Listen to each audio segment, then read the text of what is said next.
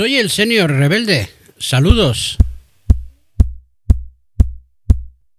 Una vez más iniciamos agosto con un éxodo generalizado hacia los destinos vacacionales, dejando las ciudades vacías, aunque esto último ha dejado ya de existir, dadas las avalanchas de turistas que acuden como si fueran los sustitutos de los residentes titulares.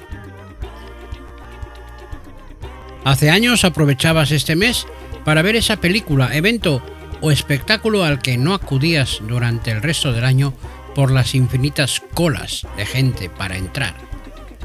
Como digo, esto acabó hace algún tiempo. Los grupos organizados de visitantes, turistas nacionales e internacionales inundan los espacios y locales, masificándolo todo. Y no es mi intención denostar este fenómeno. Agosto es el mejor mes del año elegido por una costumbre generalizada a nivel global para veranear en cualquier destino, y el nuestro es de los más solicitados. No en vano, el turismo es uno de los principales motores de nuestra economía, que englobado en el sector servicios es el que más ingresos aporta a la Tesorería Nacional.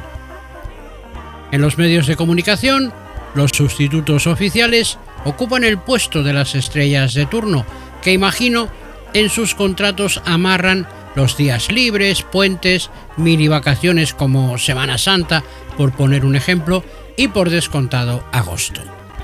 Algunos de estos dioses de la comunicación incluso acaparan parte de julio y no aparecen hasta entrado septiembre. Solo aparecen ante sucesos o noticias de la suficiente envergadura por sugerencias del respectivo grupo mediático que requiere su presencia porque eh, cree que el sustituto o sustituta no alcanza los niveles de share estándar de la cadena o simplemente por el propio ego de la star de turno ante la posible sombra que pueda proyectar sobre su imagen un o una suplente. Incluso la administración reduce su actividad y personal de unas plantillas ya insuficientes el resto del año, pero es agosto, el paréntesis anual. Personalmente, pudiendo elegirlo como mi periodo vacacional, nunca lo he hecho.